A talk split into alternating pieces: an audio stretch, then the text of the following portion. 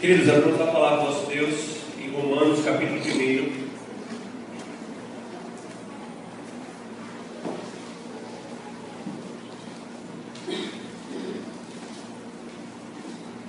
Romanos, capítulo 1.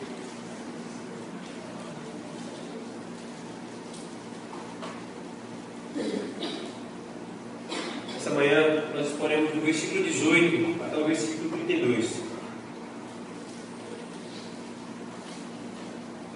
Romanos capítulo 1, versículo 18 ao versículo 32. Diz assim a palavra do nosso Deus, irmãos.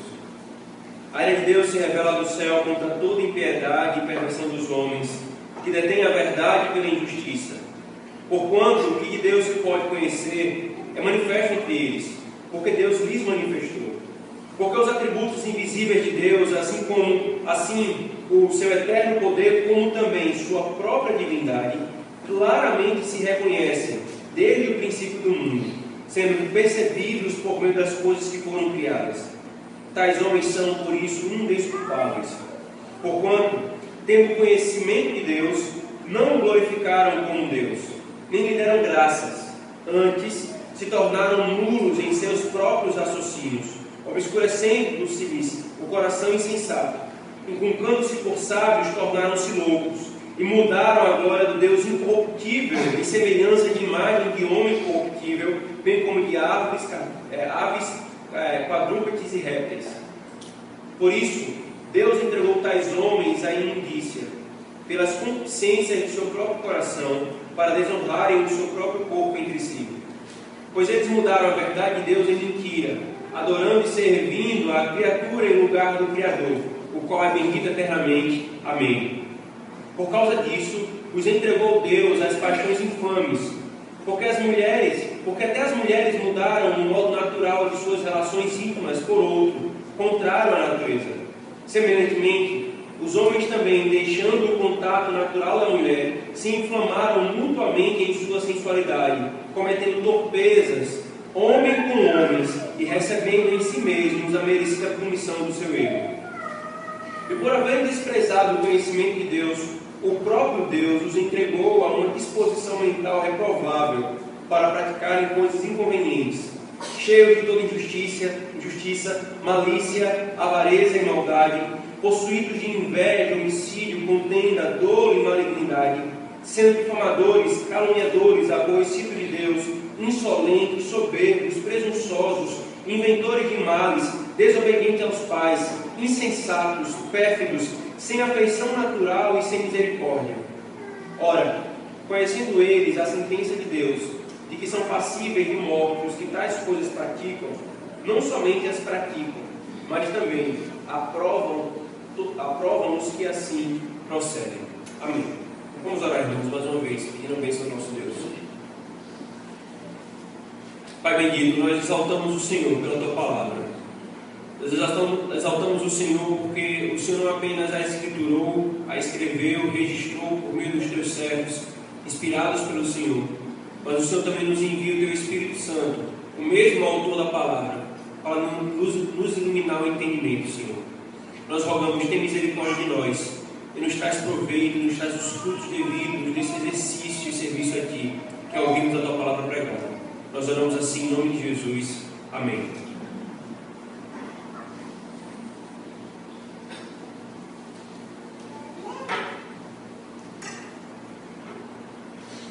Queridos, nós vimos nos versículos anteriores do capítulo 1 de Romanos, versículo 16 e 17, que Paulo disse que não se envergonhava do Evangelho. Então vamos imaginar aqui um, uma, uma, conversa fictícia com o apóstolo Paulo que nós poderíamos travar aqui a partir desse texto de Romanos, capítulo 1. Paulo diz: Não me envergonhe do Evangelho. E aí nós poderíamos perguntar a Paulo: Por que, Paulo? Por que não? Por que você não se envergonha? Ele nos disse: porque o Evangelho é o poder de Deus para a salvação de todo aquele que crê. E nós perguntamos, mas como assim, Paulo? Ele é o poder de Deus? E aí Paulo responde, porque o Evangelho é a justiça de Deus, isto é, a maneira como Deus justifica o pecador, de todo aquele que crê. E ela se revela no Evangelho. Agora a pergunta natural, irmãos, que vem tudo isso é, mas por que, Paulo? Por que, que nós precisamos dessa justiça? Por que, que nós precisamos desse Evangelho? começa a partir do versículo 18, irmãos, até metade do capítulo 3, dizer o porquê que nós precisamos dessa justiça que se revela no Evangelho. E Paulo nos responde: porque a ira de Deus é revelada do céu contra toda impiedade e injustiça dos homens que suprimem a verdade pela injustiça. E aí nós podemos perguntar: mas Paulo, como é que essas pessoas suprimem a verdade? Porque o que, se Deus, o que Deus pode conhecer, Ele revelou na criação, tornando os homens indesculpáveis de negarem a existência de Deus. Então, irmãos, a partir daqui, a partir do versículo 18, no capítulo 1, Paulo vai nos mostrar o porquê que nós necessitamos toda a humanidade ardentemente dessa justiça que é revelada no Evangelho. Do contrário, se eu não tenho a justiça que é revelada no Evangelho e do Evangelho, eu receberei a ira que é revelada dos céus contra toda impiedade e injustiça. Por isso, então, irmãos, o apóstolo Paulo faz um contraste muito claro aqui. Se vocês perceberem, no Evangelho, Deus revela a sua justiça salvadora.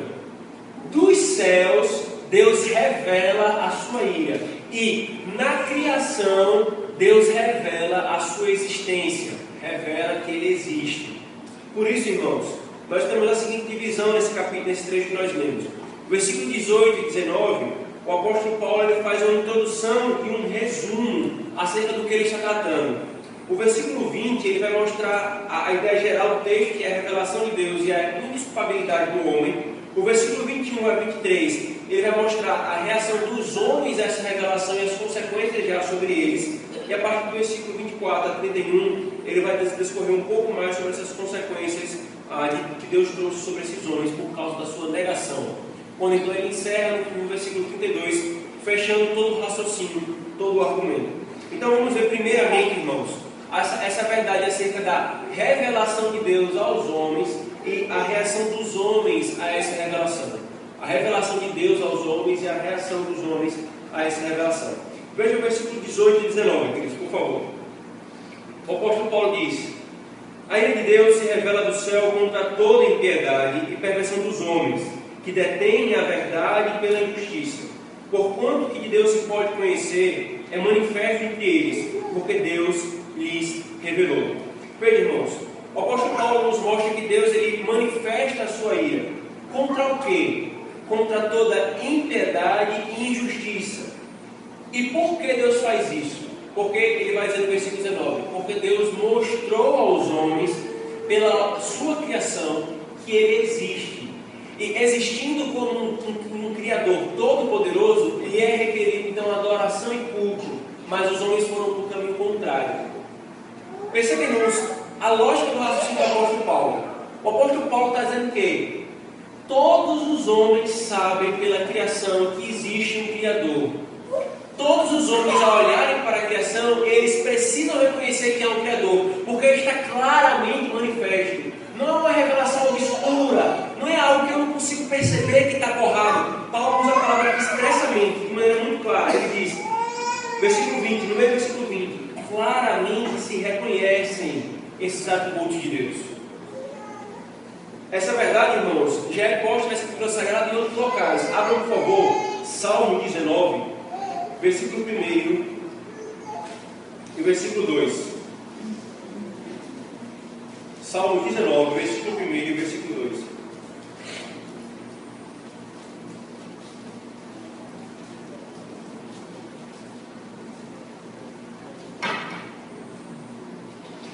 Ele diz: Os céus proclamam a glória de Deus, e o firmamento anuncia as obras de suas mãos. Um dia discursa outro dia, uma noite revela conhecimento da outra noite. E assim o salmista continua discursando, deixando claro que a criação proclama a glória de Deus, proclama que é um Deus glorioso, as obras dele faz isso. Agora também abra Atos capítulo 14, por favor, queridos. Atos capítulo 14.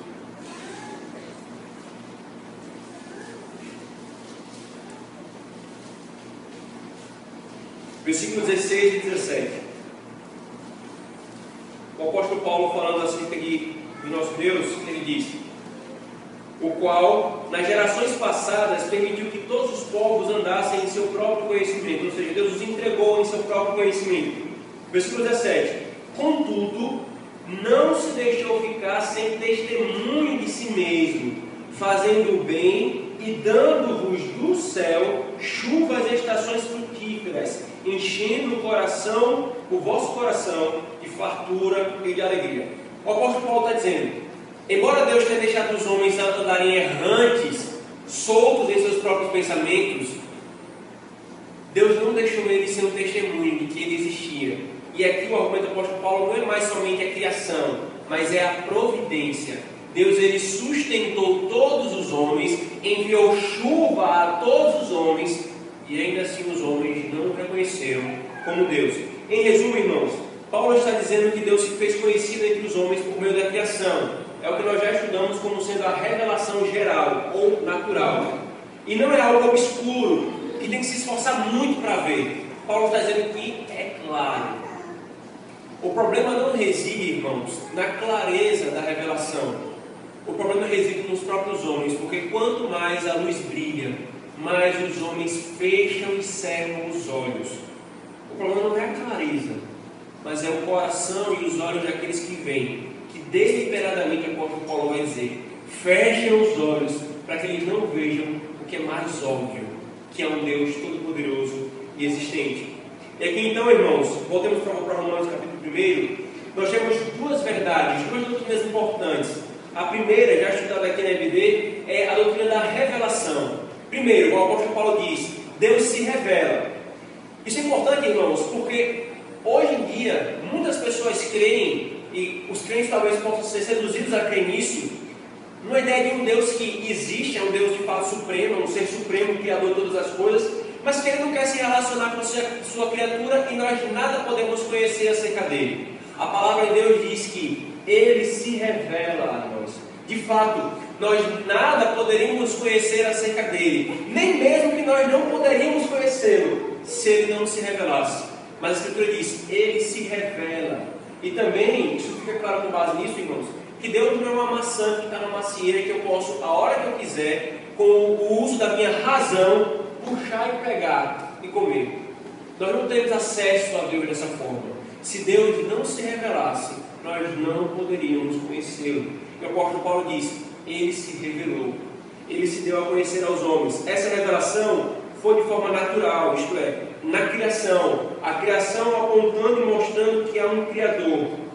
Isso não é uma teologia natural, nós não fazemos teologia a partir disso, mas ela mostra que existe um Deus que é poderoso. Essa revelação era universal, foi dada a todos os homens, desde Adão até o, o índio que vive hoje mais afastado da humanidade, da, da civilização. Eles têm acesso a essa revelação. De forma que, desde Adão até o índio que vive afastado da civilização, eles são indesculpáveis diante de Deus. O Deus colocou diante deles que é o Criador. Mas eles ativamente preferem adorar os seus próprios deuses a criação ao invés, ao invés do Criador da criação. Ela é clara e ela é constante. O apóstolo Paulo diz duas, três vezes, desde o início até aqui, e ele repete várias vezes, tendo o conhecimento de Deus, eles tendo o conhecimento de Deus. Queridos, não é que Deus, é, não é que Deus possa ser plenamente compreendido e nem que essa revelação mostre a mesma coisa que a Escritura mostra mas é que esse conhecimento lida com o conhecimento da existência de Deus.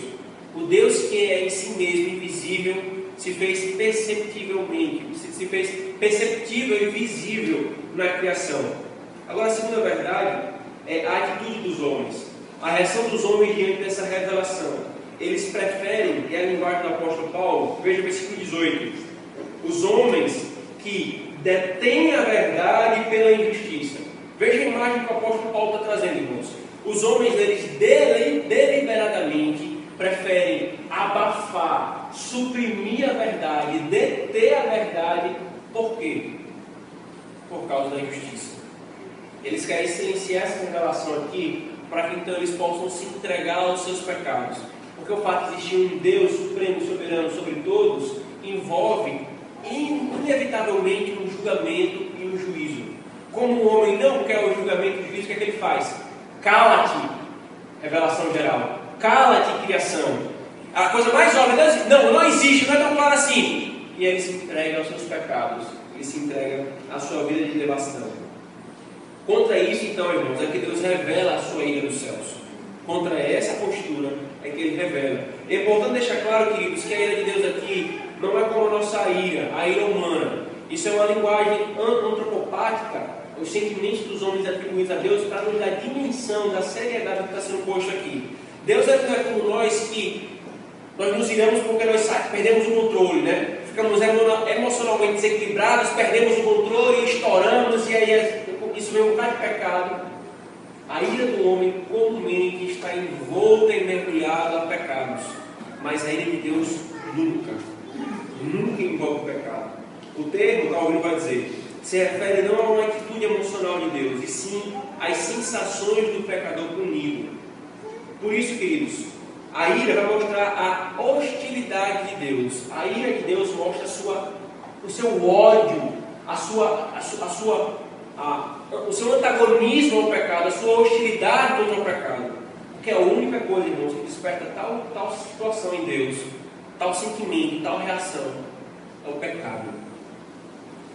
Se os irmãos pararam para perceber, foi por causa do pecado e da, da mácula que ele trouxe para a glória de Deus que a Trindade esteve disposta a se envolver ativamente na redenção. O próprio Deus Filho encarnou e foi abandonado, desprezado e recebeu toda a ira de Deus por causa do pecado. Isso nos mostra, irmãos, quão seriamente nós devemos lidar com o pecado e não tratá-lo como qualquer coisa. O apóstolo Paulo deixa claro: nada provoca mais a de Deus que o pecado. E os homens que suprimem a sua verdade para pecarem, ele derrama a sua ira, ele manifesta a sua ira contra esses homens. Agora preste atenção: se você não é crente e diz que não crê em Deus porque precisa de mais evidências, eu preciso ser sincero com você. Isso é uma desculpa esfarrapada. Você não precisa de mais evidências para crer em Deus. A sua desculpa é porque a revelação natural é clara e você suprime a verdade para viver como você quer. Os homens ímpios, eles suprimem a verdade para viver em seu próprio egoísmo, naquilo que eles querem fazer. Eu pergunto então, qual pecado você quer sustentar em sua vida que leva a negar a existência de Deus? Qual estilo de vida pecaminosa você quer manter em sua vida para que você então se esforce tanto para negar a existência de Deus? E manter essa consciência tranquila diante dos homens, ou melhor, diante de você mesmo. Tranquila, porque você sabe que a sua consciência não silencia. Você continua negando a existência de Deus. Por tudo isso, o apóstolo Paulo diz: os homens são indesculpáveis. O homem não pode dizer assim: Ah, Deus, eu não sabia, o Senhor disse que eu tinha que crer na sua palavra, mas não era tão simples assim, né?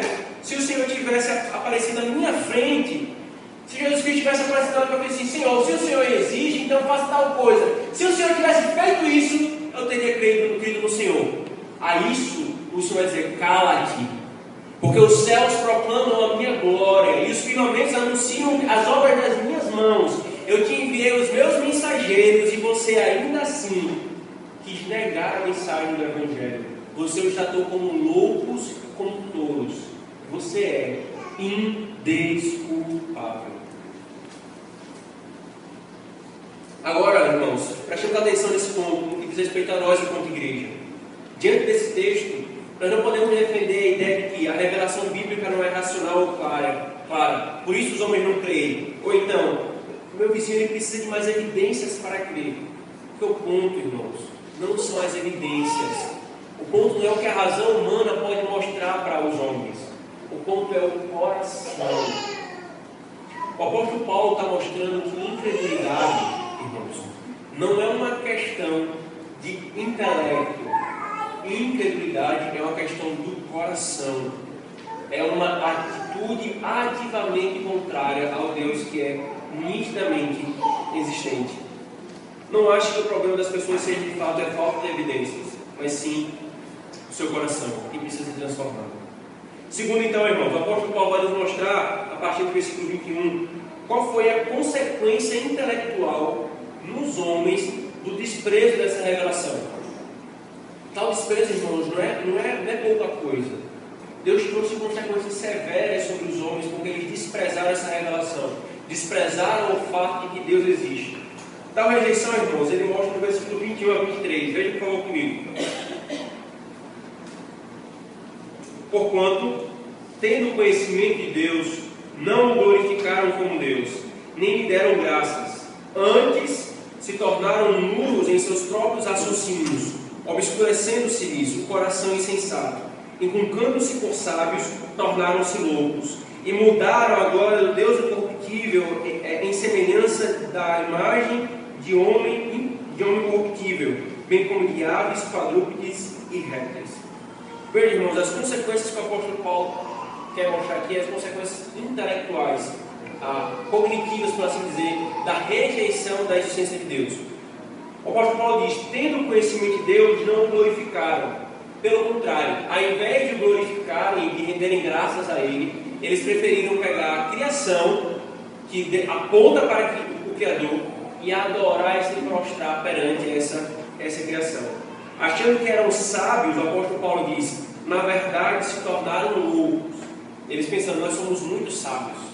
Veja como nós somos tão evoluídos, nós conseguimos nos libertar da ideia de Deus. Paulo diz: é exatamente isso que te torna um louco, não um sábio, mas um louco. Uma vez tendo imaginado, irmãos, Deus segundo os seus próprios discernimentos e sentidos carnais, foi-lhes impossível conhecer e reconhecer o Deus verdadeiro. Por isso é que eles fizeram? Inventaram um novo Deus, forjaram um novo Deus. Quantos não são, queridos, que se consideram sábios hoje nos nossos dias, de nossa geração, mas que negam a existência de Deus, do Deus vivo e verdadeiro? A Escritura fala que estes homens não são sábios. Ela disse que esses homens são tolos. Salmo 14, versículo 1. Diz o tolo em seu coração: Não há Deus. Todo homem que nega a existência de Deus considera-se sábio, porque é independente, ele diz assim: Eu sou independente dessas amarras medievais da existência de Deus. O apóstolo Paulo diz: O Senhor disse para ele: Você é um tolo. A coisa mais clara e óbvia? Que é um filho reconhecer o seu pai, que é uma criatura reconhecer o seu Criador. Você nega. Paulo, então, queridos, ou, ou ainda, né? e aí o Brasil está cheio desses pseudo-intelectuais, mas quantos não são os crentes que têm por gurus, desde marxistas tolos e irracionais a conservadores romanistas, que negam a Escritura como a fonte da verdadeira sabedoria? Querido, não beba de golada destes que a Escritura disse que não são sábios, como se não houvesse nenhum problema neles. Não digo que eles não acertem em alguma coisa, eles acertam por causa da providência graciosa do Senhor. Mas não bebam deles como se eles fossem os intérpretes da realidade que interpretam corretamente e que vão dar corretamente a resolução para o mundo. O apóstolo Paulo está dizendo que o homem que nega a existência de Deus e que não considera a verdadeira Deus como a verdadeira fonte da sabedoria, ele é um tolo. Ele não sabe de nada. Paulo, então, queridos, aponta que a feitura de imagens é a manifestação de tolice.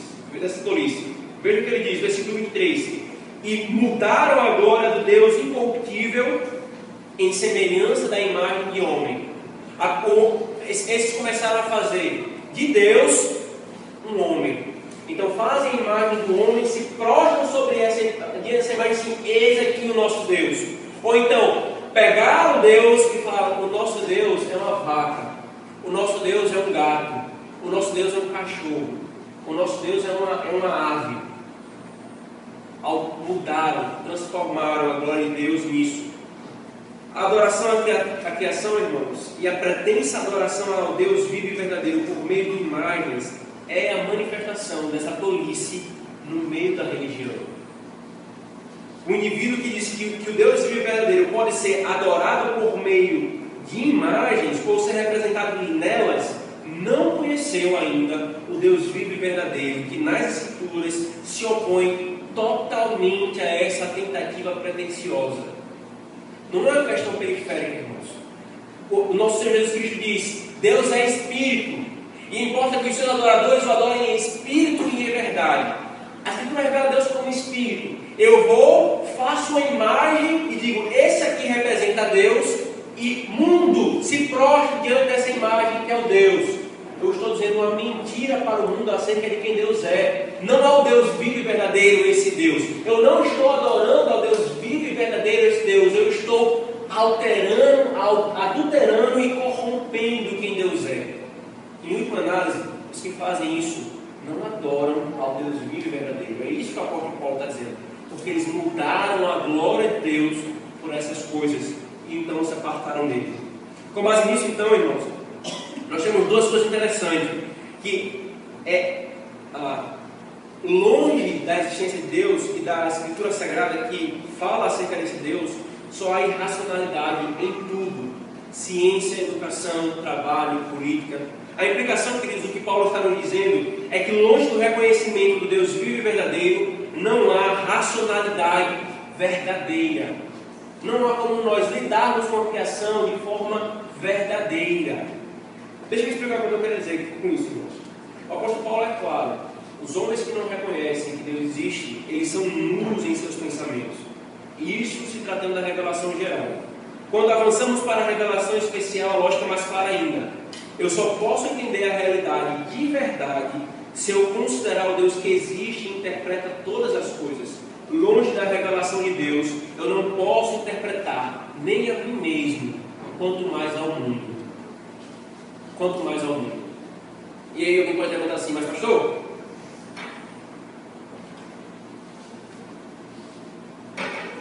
Mas e os cientistas ateus que têm acertado tantas vezes? Eles acertam, certamente, irmãos. Mas a nossa lógica, a lógica da Escritura é: eles acertam apesar de e não por causa de. Calvino ele usa um argumento muito claro, irmãos, que eu acho interessante e útil aqui tanto para os universitários quanto para os irmãos que lidam com as ciências. Calvino diz que se o homem é totalmente corrompido pelo pecado e abafa a existência de Deus, ele deveria errar, inclusive, quanto é um mais um. E por que ele não erra?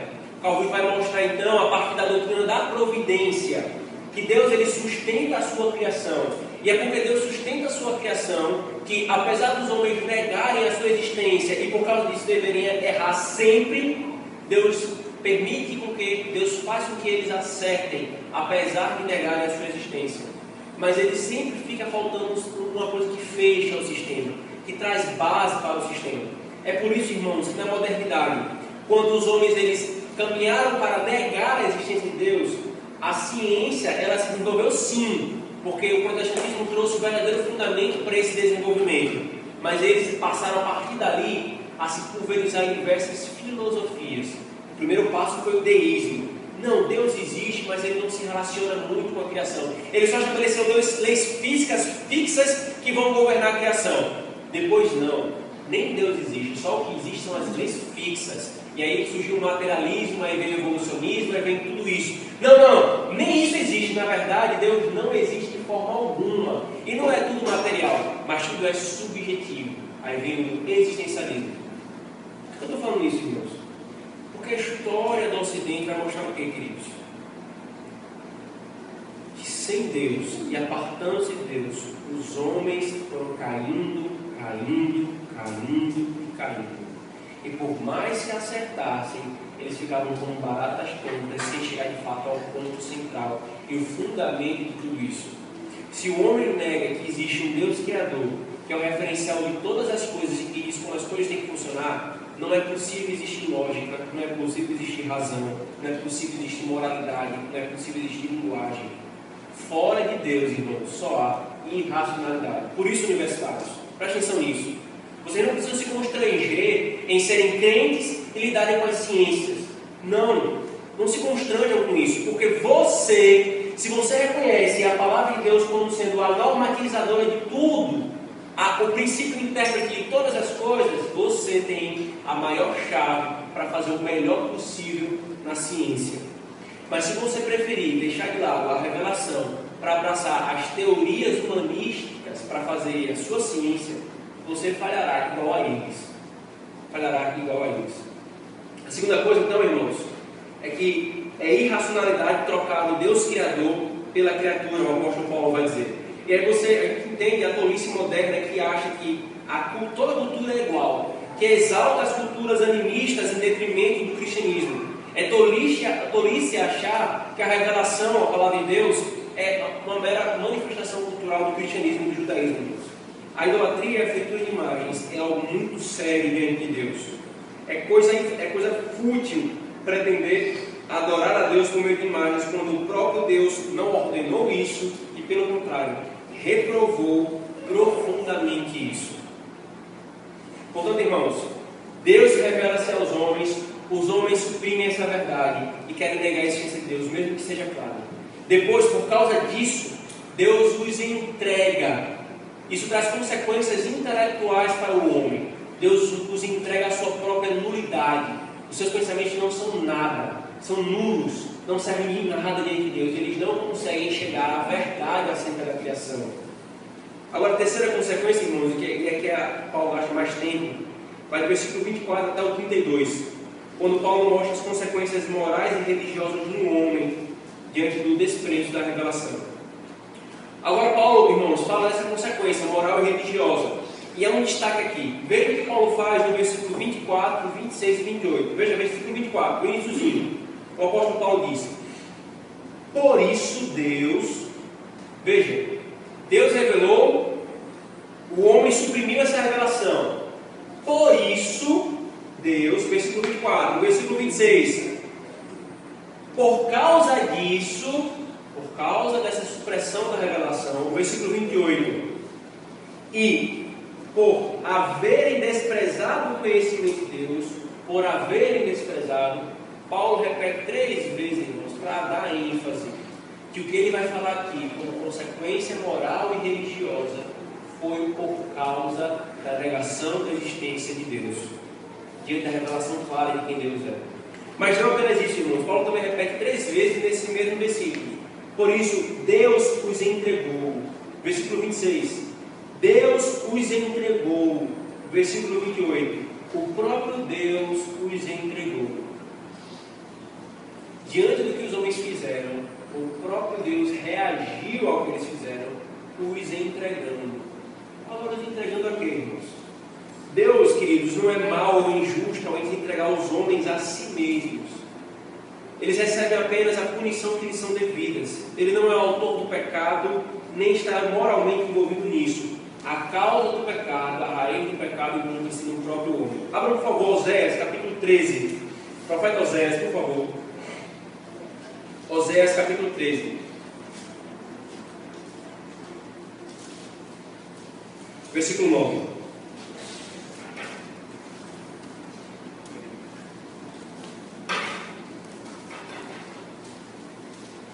Oséias capítulo 13, versículo 9.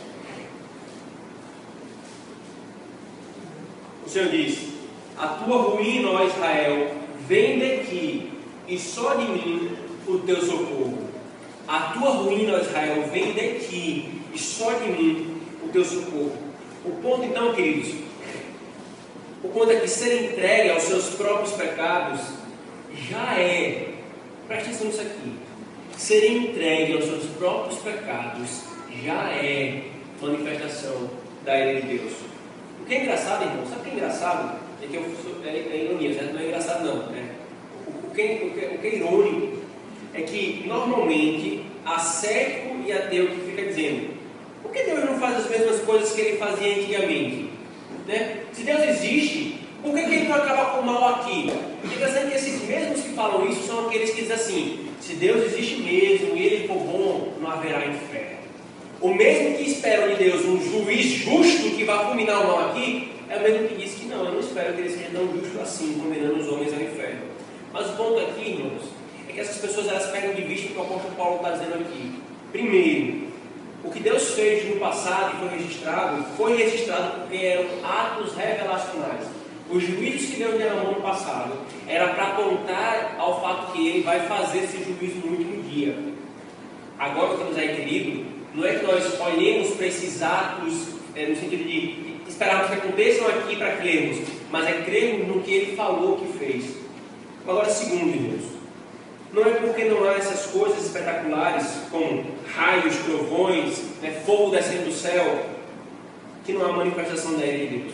Quando nós ouvimos falar acerca da ira de Deus, normalmente a gente espera o seguinte: eu quero relâmpago cair do céu, eu quero um cataclismo terrestre, eu quero que fogo caia sobre os, os, as pessoas que negam a existência de Deus. Eu espero assim, essa é uma manifestação da ira de Deus. O apóstolo Paulo está dizendo, ele vai no capítulo 2, que sim, essa manifestação da ira de Deus, ela vai acontecer. E Deus está aguardando esses homens estão acumulando sobre si dia após dia o motivo da ira de Deus sobre eles. A ira de Deus se acumula sobre eles. E haverá um dia em que ele derramará eternamente essa ira. Mas o apóstolo Paulo diz que também essa ira já é manifesta no meio dos homens. Como? Entregando os homens aos seus próprios pecados. É uma ira, é uma manifestação silenciosa, invisível, a qual nós só vemos os seus frutos e os seus malefícios. Você quer não crer em Deus porque espera manifestações espetaculares da sua ira? Olha para a sociedade. Olha e você verá a ira de Deus já sendo derramada. A sociedade, irmãos, não cai em um caos total porque Deus a sustenta. Todos os homens, todos nós não somos Hitler de fato, porque Deus refreia o nosso mal. Mas todas as manifestações que acontecem, não é porque Deus não existe, porque se Deus existisse, Ele não permitiria que o mal não acontecesse. É exatamente a manifestação da sua ira sobre os homens. O que você mais quer? O Senhor disse: Você quer ser independente de mim? Você quer viver como você quer? Pois eu vou te dar a pior coisa que você poderia ter, que é ser entregue a você mesmo. É isso que você quer? Tome isso que você quer. Essa é a manifestação da minha ira contra você. Os homens querem tanto se rebelar contra Deus que Deus os entrega a pior coisa que eles poderiam ter, a eles mesmos e aos seus próprios pecados. Você que vive de maneira imoral e libertina, acha que é livre e que finalmente deu seu braço de independência contra Deus. Mas é exatamente isso, o juízo de Deus sobre você. Ele deu a você o que você mais quer. Entretanto, o que você quer é a pior coisa que você poderia ter. Por isso, irmãos, se Deus te repreende, querido, se Deus te repreende, quer seja por meio do conselho dessa igreja, quer seja por meio da pregação, e eu estou falando aqui da pregação em termos de providência de Deus, não de sermão carapuça, irmãos, né? Não de Cristo, não é isso.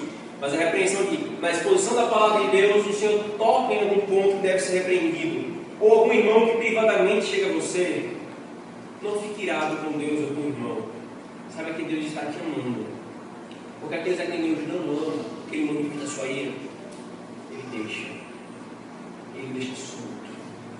Mas aqueles a quem Deus ama, ele chama para se ajeitarem, para viver uma vida que agrada a Ele. As igrejas, queridos, que estão marcadas com o falso ensino, embora cresçam numericamente e financeiramente, na verdade, a partir disso nós cremos que elas estão sob o juízo de Deus. Os pastores que preferem passar a mão no erro e acobertar o pecado, porque acham que assim estão sendo mais evangélicos e misericordiosos, na verdade, estão desprezando o Evangelho e são instrumentos de Deus para a sua ira e de Satanás para a destruição da igreja. Porque deixar o pecado de qualquer jeito, irmãos, entregar os homens a esse, a si mesmos, é a manifestação da ira de Deus. Irmãos, se Deus tem por punição entregar o homem ao desejo do seu próprio coração, como nós podemos ouvir? Que sentido há em nós ouvirmos o conselho do mundo que diz: siga o seu coração? Já ouviu isso? Siga o seu coração e faça o que faz te sentir bem. Afinal, Deus não te criou para você ser infeliz. Você precisa ser feliz. Com base nessa verdade, muitos divorciam. Com base nessa verdade, muitos cometem coisas que a palavra de Deus reprova. Se Deus disse que entregou o mundo ao seu próprio pecado, que sentido há, irmãos, nós ouvirmos os conselhos do mundo da maneira como nós devemos lidar com a nossa vida? Não há nenhum. Nós temos que ouvir a palavra de Deus, acima de tudo. Vejamos então, queridos, ao que Deus entregou aos homens. Ele diz: foram dois tipos de entrega. Primeiro, e aí a gente volta para o versículo 18, quando o Senhor fala assim: veja comigo. A ira de Deus se revela do céu contra toda impiedade e perversão dos homens que suprimem e detêm a verdade pela injustiça. Então, impiedade e injustiça. Nós temos essas duas coisas aqui que Deus nos entregou. Impiedade, irmão, diz respeito à relação do homem com Deus. Injustiça diz respeito à relação de, do homem com o próximo, com o outro homem. Então, essa entrega envolve exatamente a quebra do, das duas tábuas da lei, os mandamentos que dizem respeito a Deus e os mandamentos que dizem respeito aos homens. E, é, ele, ele, versículo 23, né? O apóstolo Paulo já falou que eles preferiram adorar a criação ao Criador. Isso é o que? Idolatria. Quebra do primeiro mandamento. O que, é que foi que Deus fez? Os entregou aquilo que eles queriam. Os entregou à idolatria cega. Qual é então, irmãos, a maior manifestação de todas as idolatrias que o apóstolo, Paulo vai usar aqui? Veja, nós sabemos pela palavra que é idolatria se curvar perante a criação, adorar sol, estrelas, animais. O apóstolo Paulo acabou de falar isso no versículo 3. Nós sabemos que a idolatria se, se curvar perante imagens, quaisquer que seja, de falsos deuses ou pretensamente do verdadeiro Deus.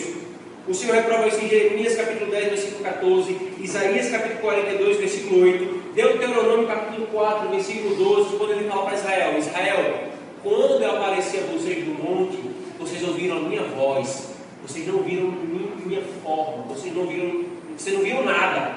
Por isso não façam imagem de mim. O Senhor é claro sobre isso.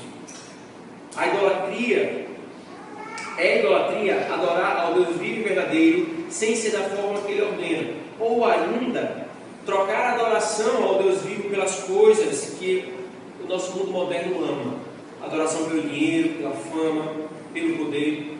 Tudo isso é idolatria. E tudo isso o Senhor reprova. Contudo, o apóstolo Paulo faz um destaque especial aqui. Qual é um dos maiores exemplos da idolatria? Qual é uma das coisas mais bizarras que está por trás da verdade de toda idolatria? A maior manifestação da idolatria é o homem adorar a si mesmo a si próprio. Eu não estou simplesmente me referindo a adorar a um outro homem, mas adorar a si mesmo. O apóstolo Paulo traz um argumento interessante, irmãos, que eu quero que vocês acompanhem para nós não nos perdermos. O apóstolo Paulo traz exatamente a perversão sexual e o homossexualismo como um exemplo dessa autoadoração. Dessa autoadoração. O homossexualismo é a expressão e exemplo cabal dessa idolatria um homem se curvando sexualmente perante o seu igual. Sempre, irmãos. Sempre a sexualidade está ligada à adoração. Como assim, pastor? Abra, por favor, Levítico, capítulo 20. Levítico, capítulo 20.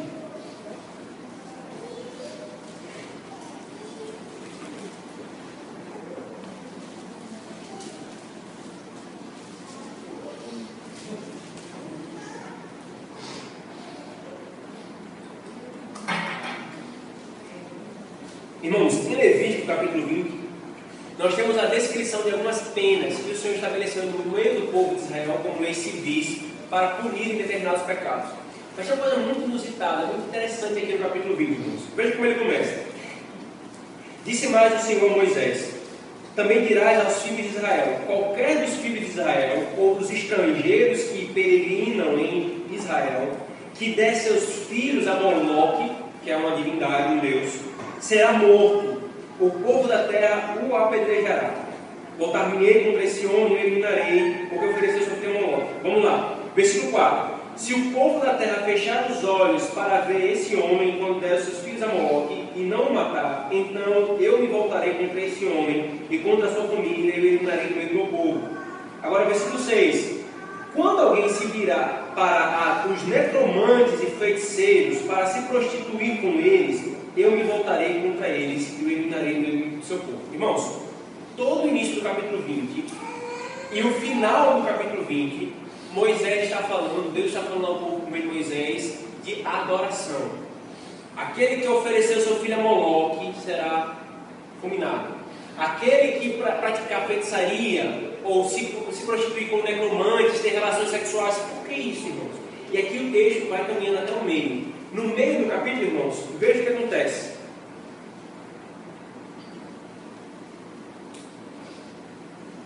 Veja o que acontece no meio do capítulo.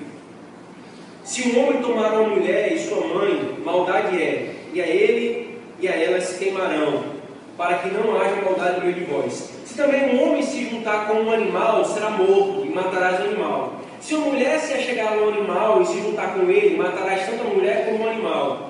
Se um homem tomar a sua irmã, filha do seu pai ou filho da sua mãe, e vir a sua nudez, é torpeza. Versículo 18. Se um homem se deitar com mulher no tempo da, da enfermidade dela e descobrir a sua nudez, também será punido. Versículo 20. Também se um homem se deitar com a tua tia. Versículo 21. Se um homem tomar a mulher de seu irmão. Veja, irmãos, o capítulo começou com questão de culto, de adoração.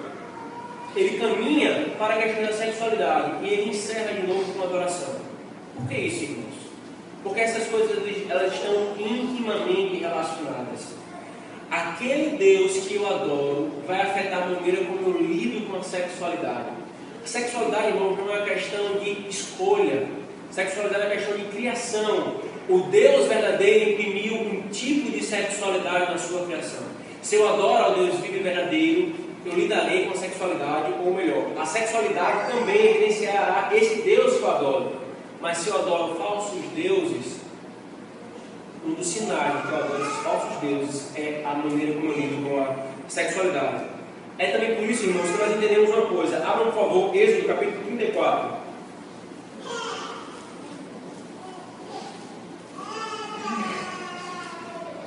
Êxodo capítulo 34, versículo 15 e 16. É por causa dessa relação entre adoração e sexualidade, casamento, que nós temos isso aqui.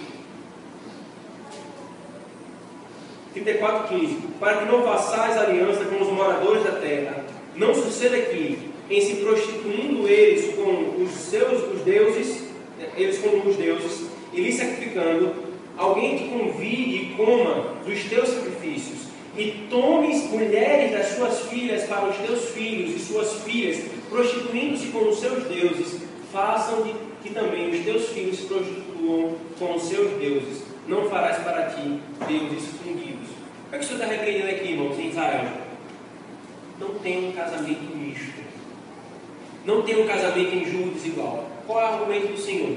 Porque todo casamento que é posto em julgo desigual é uma porta de entrada para a adoração no meio da igreja, para a idolatria no meio da igreja.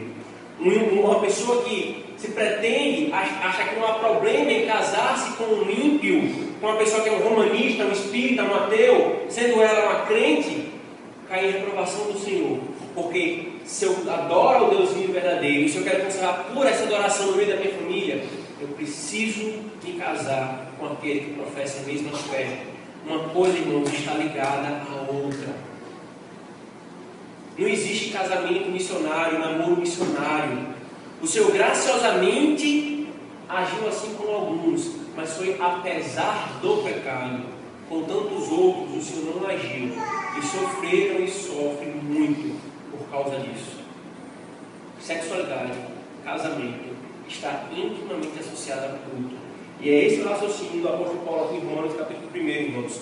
Porque eles não adoram ao Deus vivo verdadeiro. Qual é a maior evidência disso? Eles se entregam e se prostram sexualmente perante seu igual. Um homem se deitando com um outro homem. Uma mulher se deitando com uma mulher. Pervertendo a imagem de Deus. A história, irmãos, do mundo confirma a tendência de que a idolatria é a, a idolatria sempre acaba em imoralidade. Uma falsa imagem de Deus leva a um falso conceito quanto ao sexo. O sexo ilícito leva à degradação das pessoas como seres humanos. O sexo no casamento, segundo os propósitos de Deus, enobrece a condição de humanos. Para deixar claro, irmãos, que Paulo não está falando apenas do, homossexualismo, ele fala de várias perversões sexuais aqui no versículo 24. Quais são as perversões sexuais que a Escritura fala? Adultério, sexo com outra pessoa que não é o seu cônjuge, fornicação, sexo sem ser casado, ah, e todas as perversões sexuais, como pornografia, masturbação e qualquer outro tipo, são sexo ilícitos. Não pense você que se você reprova o homossexualismo, mas aprova essas coisas, que não há do parto da sexualidade. Entretanto, irmãos, Paulo de fato dá um destaque especial ao homossexualismo. Eu quero deixar claro mais uma vez essa íntima relação do argumento entre o homossexualismo e a idolatria. Quando a gente lembra de Sodoma e Gomorra, a gente pensa assim: Sodoma e Gomorra foi destruído porque eles eram né, entregues à depravação sexual. Isso não é, não é, não é falso, é verdadeiro. Mas quando nós vamos para o profeta Ezequiel, irmãos, uma informação nos é dada acerca daquele evento. O que é que estava na raiz do coração de Sodoma e Gomorra. Abra por favor Ezequiel capítulo 16.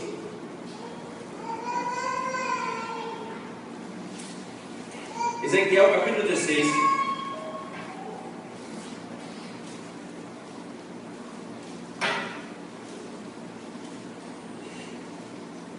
Versículo 44 e 50.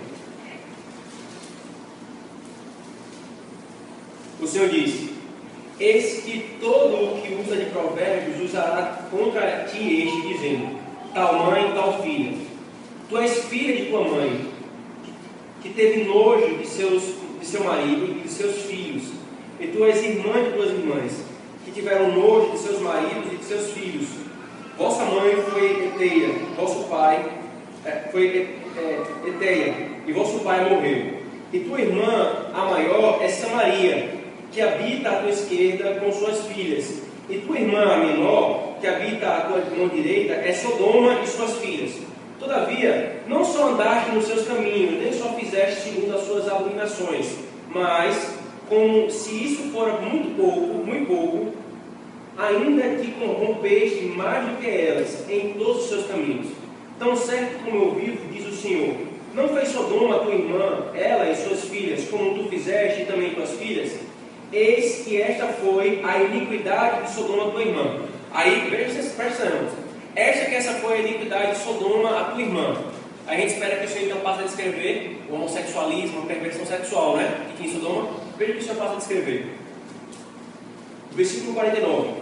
Soberba, fartura de pão e próspera tranquilidade teve ela e suas filhas, mas nunca amparou o pobre e o necessitado.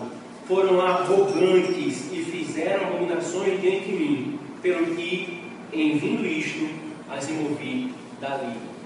O Senhor está dizendo, irmãos, que a raiz do pecado de Sodoma e Gomorra era soberba. A soberba que levou a abominações, a soberba que levou a fartura de pão e não socorreu o necessitado. Soberba. Isso me lembra, irmãos, uma situação que eu vivi no curso da UFRN. Eu tive um professor que era transexual.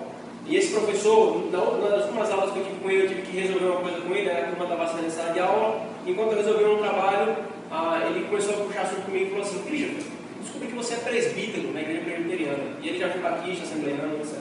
Ele falou assim: como você conseguiu passar por esse curso de história quatro anos e continuar sendo crente? Naquela ocasião, eu tentei mostrar para ele que, primeiro, foi Cristo que me sustentou, e segundo, a fé que eu professava, que era a fé reformada, me dava um fundamento suficiente para lidar com a história, não na perspectiva dos teóricos ateus dele, mas na verdadeira perspectiva da providência de Deus que interpreta todas as coisas. E conversa vai, conversa vem, ele começou a falar sobre o que, é que ele queria ser de Cristo, ele dizia que tinha no Cristo histórico, mas que, não era, que esse Cristo não era o que deveria ser, como a Escritura fala, e lá na frente, a gente caminha pelo setor 2, né, todinho, lá na frente, ele falou para mim assim, sabe qual é o problema que eu tenho com os evangélicos? Qual? Ele, porque os evangélicos viram para mim assim, Deus tem um plano na sua vida. Deus tem um plano na sua vida. Por que, que Deus tem um plano na minha vida? Eu tenho um plano na minha vida. Exatamente assim ele fez. Eu tenho um plano na minha vida, não Deus.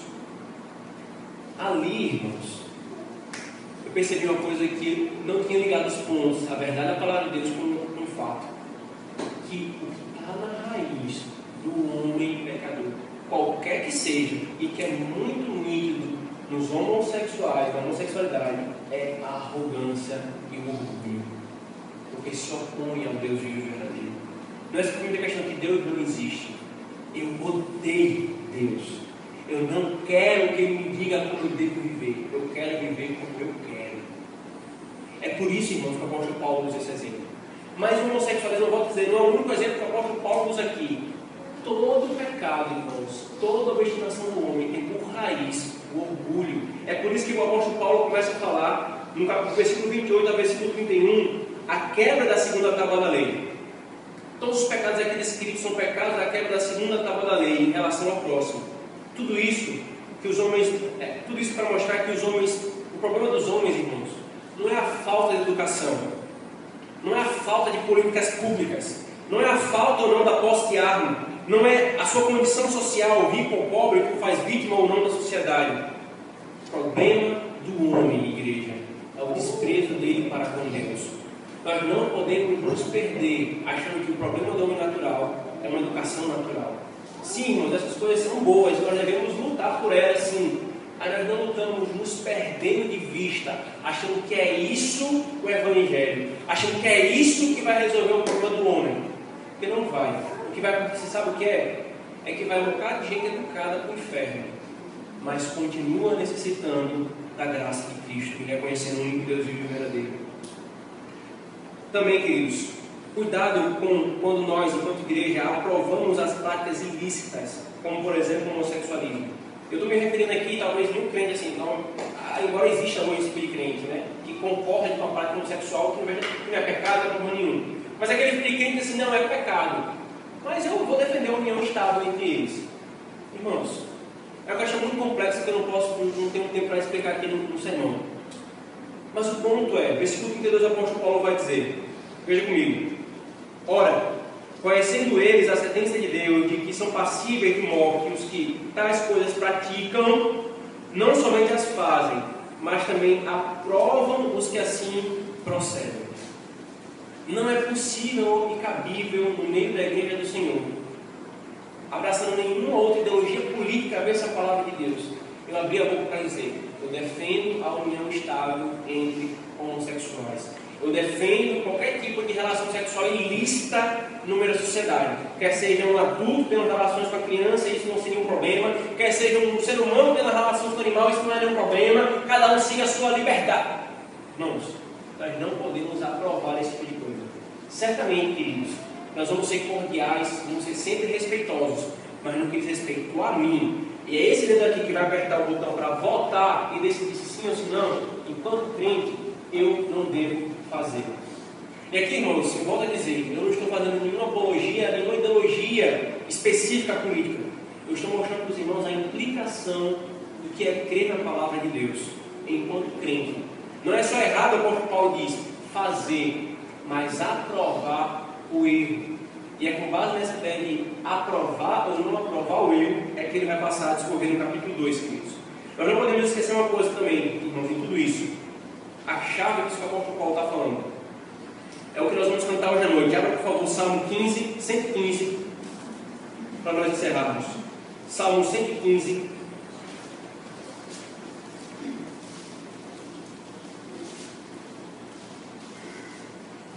Versículo 8.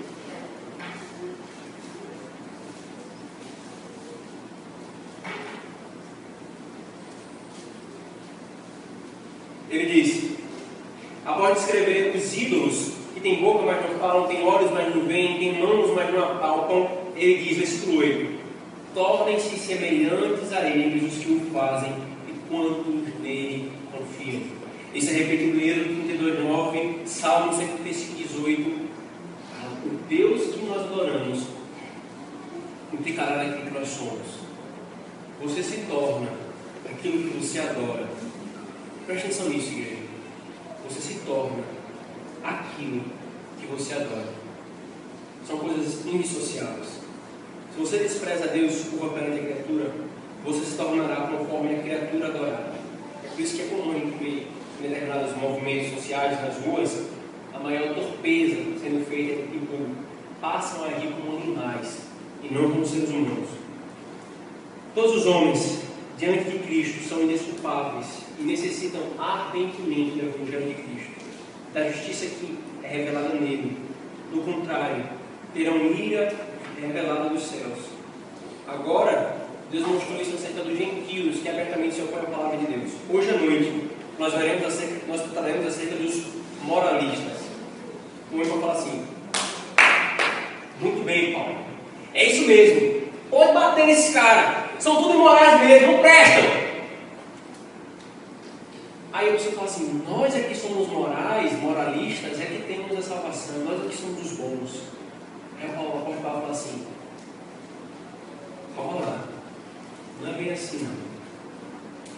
Você que é moralista, pensa que reprova o mal, mas no fundo, no fundo, você ama a maldade, você é tão condenado quanto esse que você descobre.